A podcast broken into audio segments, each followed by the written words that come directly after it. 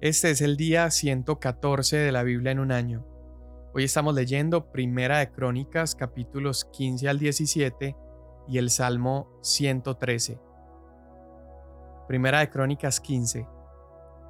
David hizo casas para sí en la ciudad de David y preparó un lugar para el arca de Dios y levantó una tienda para ella. Entonces David dijo, Nadie ha de llevar el arca de Dios sino los levitas, porque el Señor los escogió para llevar el arca de Dios y servirle a Él para siempre. David congregó a todo Israel en Jerusalén para subir el arca del Señor a el lugar que había preparado para ella. También David reunió a los hijos de Aarón y a los levitas, de los hijos de Coat, Uriel el jefe, y ciento veinte de sus parientes, de los hijos de Merari, Asaías el jefe y doscientos veinte de sus parientes, de los hijos de Gersón, Joel el jefe y ciento treinta de sus parientes.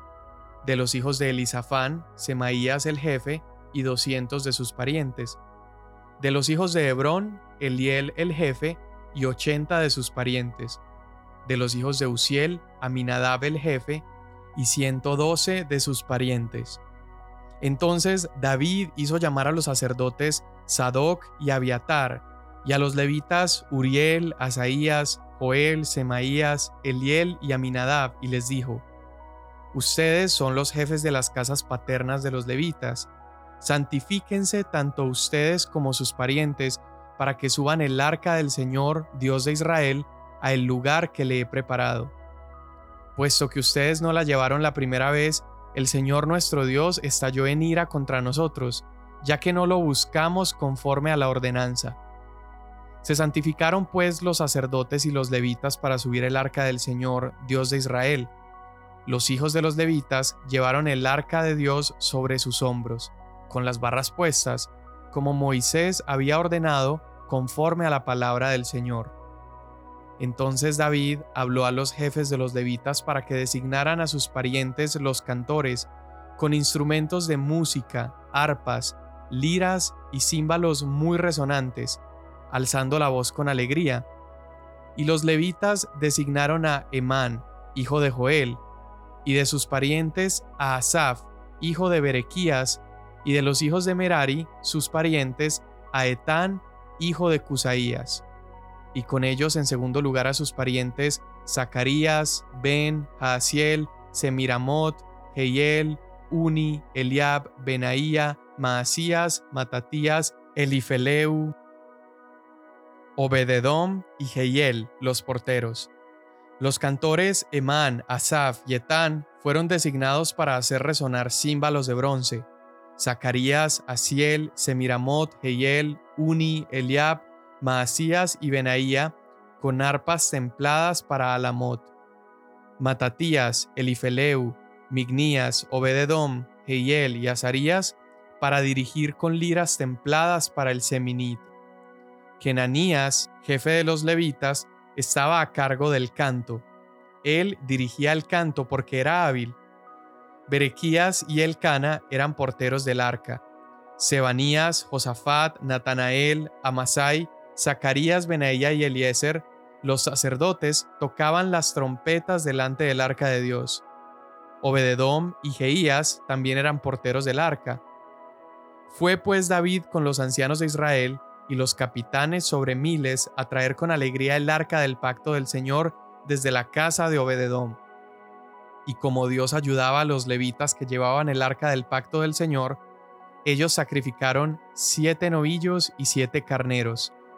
David iba vestido de un manto de lino fino, también todos los levitas que llevaban el arca, asimismo los cantores y Kenanías, director de canto entre los cantores. David además llevaba encima un efod de lino. Así, todo Israel iba subiendo el arca del pacto del Señor con aclamaciones, con sonido de bocina, con trompetas, con címbalos muy resonantes, con arpas y liras. Y sucedió que cuando el arca del pacto del Señor entró en la ciudad de David, Mical, hija de Saúl, miró por la ventana y vio al rey David saltando y regocijándose, y lo despreció en su corazón. El arca de Dios la trajeron y la colocaron en medio de la tienda que David había levantado para ella. y ofrecieron holocaustos y ofrendas de paz delante de Dios. Cuando David terminó de ofrecer el holocausto y las ofrendas de paz, bendijo al pueblo en el nombre del Señor, y repartió a todos en Israel, tanto hombre como mujer, a cada uno una torta de pan, una porción de carne y una torta de pasas. Designó a algunos levitas como ministros delante del arca del Señor, para que celebraran, dieran gracias y alabaran al Señor, Dios de Israel. Asaf, el jefe, y segundo después de él, Zacarías, después Jehiel, Semiramot, Jehiel, Matatías, Eliab, Benaía, Obededom y Jehiel con instrumentos musicales, arpas, liras. También Asaf tocaba címbalos muy resonantes y los sacerdotes Benaía y Jaasiel tocaban trompetas continuamente delante del arca del pacto de Dios. Entonces, en aquel día, David por primera vez puso en manos de Asaf y sus parientes este salmo para dar gracias al Señor. Den gracias al Señor, invoquen su nombre, den a conocer sus obras entre los pueblos, cántenle, cántenle alabanzas, hablen de todas sus maravillas, gloríense en su santo nombre, alégrese el corazón de los que buscan al Señor. Busquen al Señor y su fortaleza, busquen su rostro continuamente. Recuerden las maravillas que Él ha hecho, sus prodigios y los juicios de su boca. Oh simiente de Israel, su siervo, hijos de Jacob sus escogidos. Él es el Señor nuestro Dios, sus juicios están en toda la tierra. Acuérdense de su pacto para siempre, de la palabra que ordenó a mil generaciones, del pacto que hizo con Abraham y de su juramento a Isaac. También lo confirmó a Jacob por estatuto, a Israel como pacto eterno, diciendo, A ti te daré la tierra de Canaán como porción de la heredad de ustedes cuando eran pocos en número, muy pocos y extranjeros en ella, y vagaban de nación en nación y de reino a otro pueblo. Él no permitió que nadie los oprimiera, y por amor a ellos reprendió a reyes, diciendo, No toquen a mis ungidos, ni hagan mal a mis profetas. Canten al Señor toda la tierra, proclamen de día en día las buenas nuevas de su salvación. Cuenten su gloria entre las naciones, sus maravillas entre todos los pueblos porque grande es el Señor y muy digno de ser alabado. Temible es Él también sobre todos los dioses, porque todos los dioses de los pueblos son ídolos, mas el Señor hizo los cielos. Gloria y majestad están delante de Él, poder y alegría en su morada. Tributen al Señor, oh familias de los pueblos, tributen al Señor gloria y poder, tributen al Señor la gloria debida a su nombre, traigan ofrenda y vengan delante de Él. Adoren al Señor en la majestad de la santidad, también ante su presencia toda la tierra. Ciertamente el mundo está bien afirmado, será inconmovible. Alégrense los cielos y regocíjese la tierra, y digan entre las naciones, el Señor reina. Ruja el mar y cuanto contiene, regocíjese el campo y todo lo que en él hay. Entonces los árboles del bosque cantarán con gozo delante del Señor, porque viene a juzgar la tierra. Den gracias al Señor, porque Él es bueno, porque para siempre es su misericordia. Entonces digan, Sálvanos, oh Dios de nuestra salvación, y júntanos, y líbranos de las naciones, para que demos gracias a tu santo nombre, y nos gloriemos en tu alabanza. Bendito sea el Señor Dios de Israel, desde la eternidad hasta la eternidad. Entonces todo el pueblo dijo, Amén, y alabó al Señor. Y David dejó allí delante del arca del pacto del Señor a Asaf y a sus parientes para ministrar continuamente delante del arca, según demandaba el trabajo de cada día.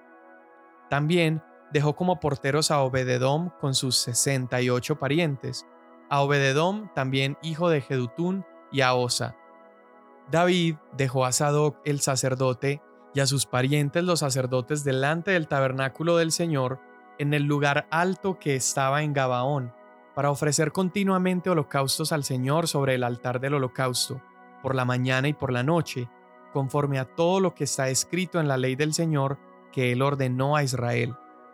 Con ellos estaban Emán y Jedutún, y los demás que fueron escogidos, que fueron designados por nombre, para dar gracias al Señor, porque para siempre es su misericordia.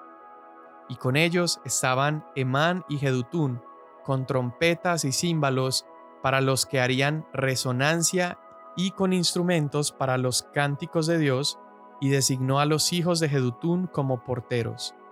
Entonces todo el pueblo se fue cada uno a su casa, y David se volvió para bendecir su casa. Cuando David ya moraba en su casa, le dijo al profeta Natán, Yo habito en una casa de cedro, pero el arca del pacto del Señor está bajo una tienda.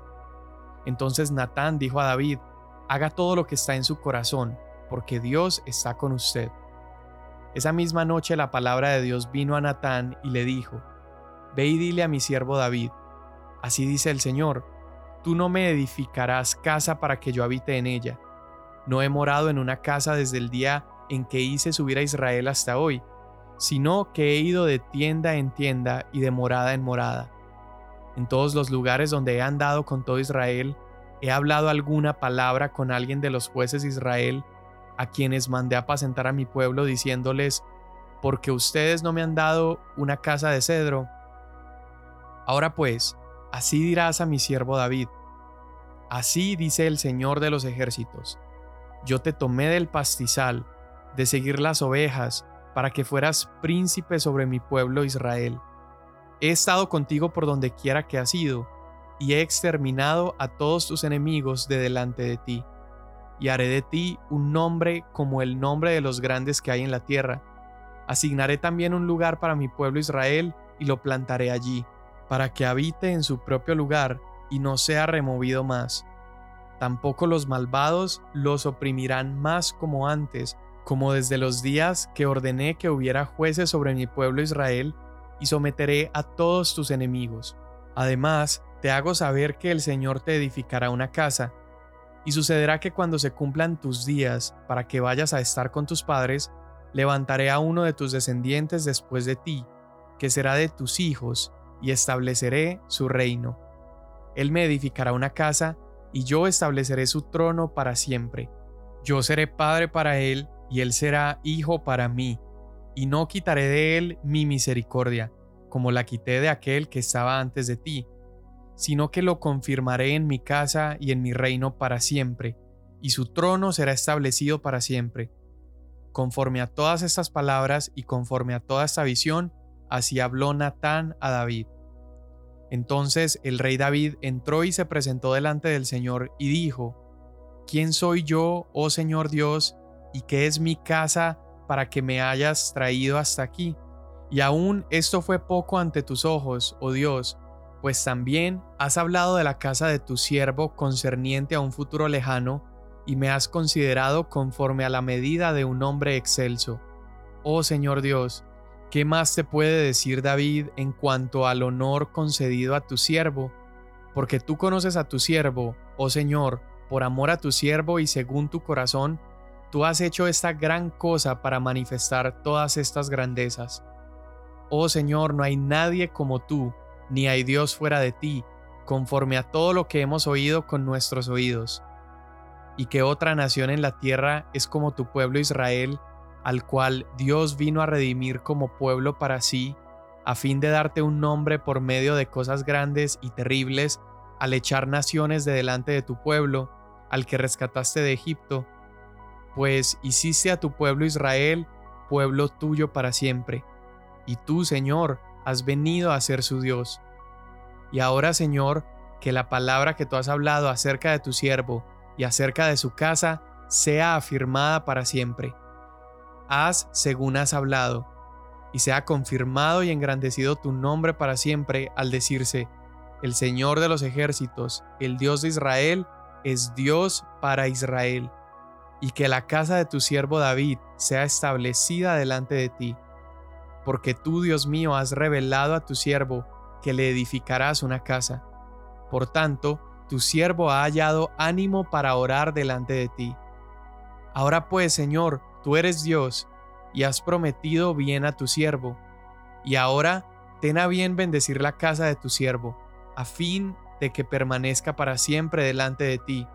Porque tú, Señor, la has bendecido y es bendecida para siempre. Salmo 113. Aleluya. Alaben siervos del Señor. Alaben el nombre del Señor. Bendito sea el nombre del Señor desde ahora y para siempre. Desde el nacimiento del sol hasta su ocaso. Alabado sea el nombre del Señor. Excelso sobre todas las naciones es el Señor. Su gloria está sobre los cielos. ¿Quién es como el Señor nuestro Dios, que está sentado en las alturas, que se humilla para mirar lo que hay en el cielo y en la tierra? Él levanta al pobre del polvo y al necesitado saca del muladar, para sentarlos con príncipes, con los príncipes de su pueblo. Hace habitar en la casa a la mujer estéril, gozosa de ser madre de hijos. Aleluya. Amén. Estamos viendo estos momentos icónicos del reinado del rey David.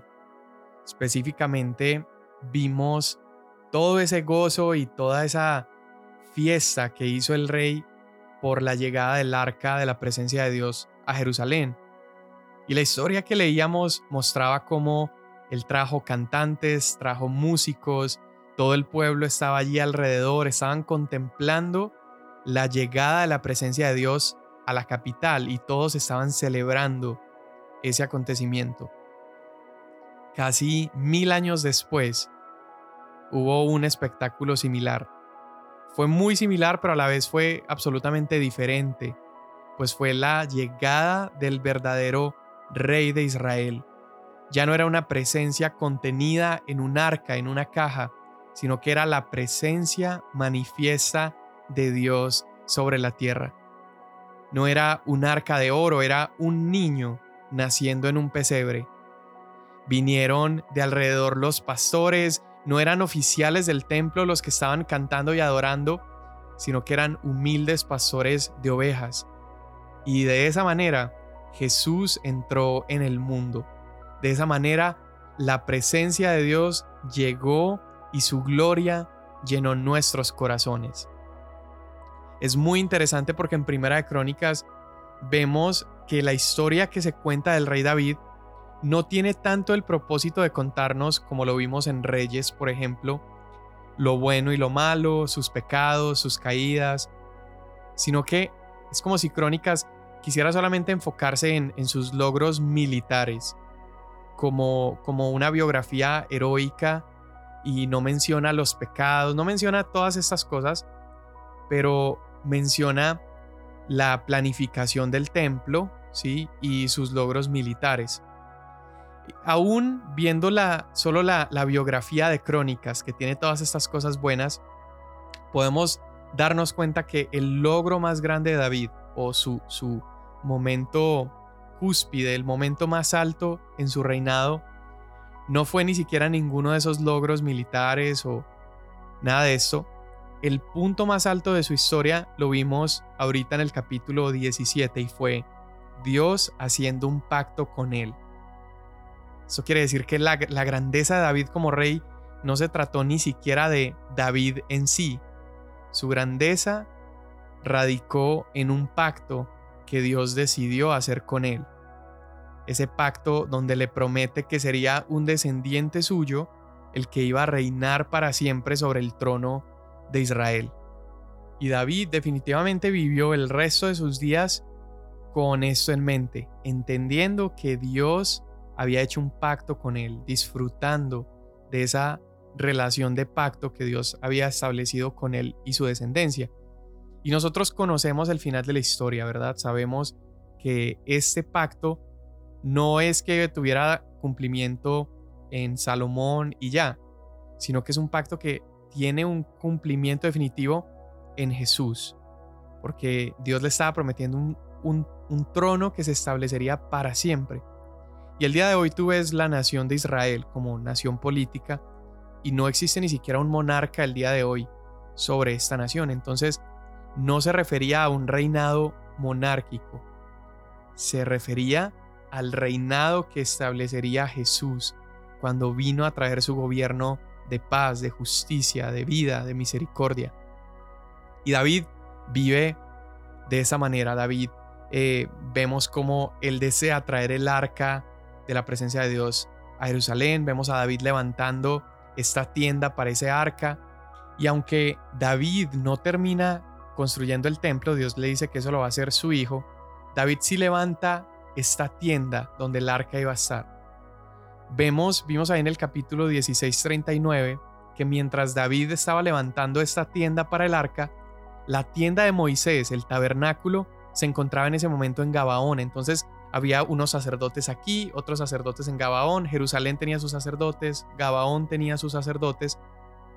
Pero vemos a lo largo de la historia de Israel que el tabernáculo, por ser una tienda móvil, tuvo varios lugares. Entonces existieron algunos como lugares de adoración, por ejemplo, Dan, Betel, Samaria.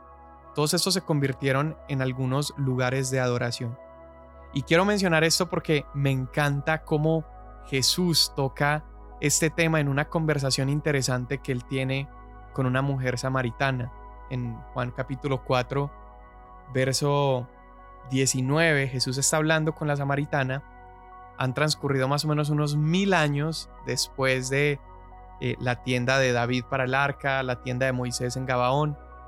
Y es evidente que aún en la época de Jesús existía esta confusión en algunas personas acerca de cuál era el lugar definitivo para la adoración.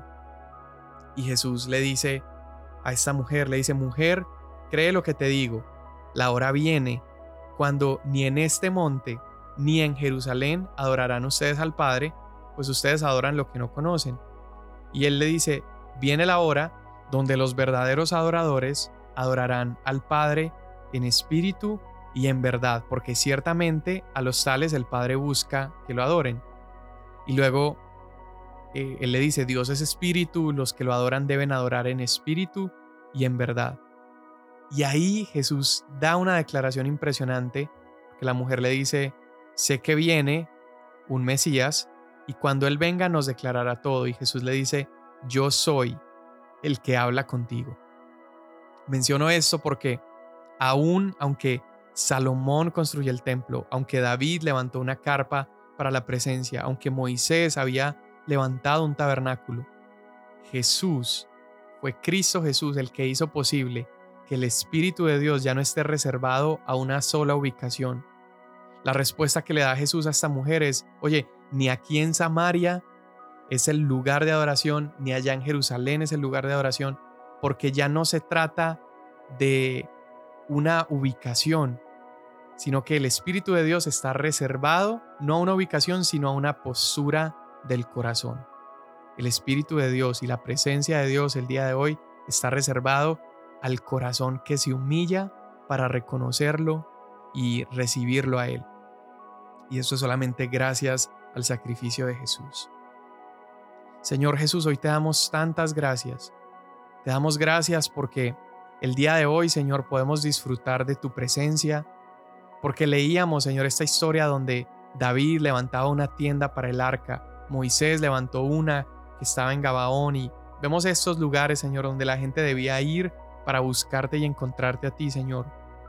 Pero hoy entendemos que no se trata de una ubicación geográfica, sino de una postura de nuestro corazón. Y hoy te pedimos, Padre, que nos ayudes y nos permitas a vivir en esa postura, reconociendo nuestra necesidad de ti y reconociendo, Dios, ese sacrificio glorioso que hiciste por nosotros, que nos da entrada a tu presencia. Te doy gracias en el nombre de Jesús. Amén. Mañana nos vemos.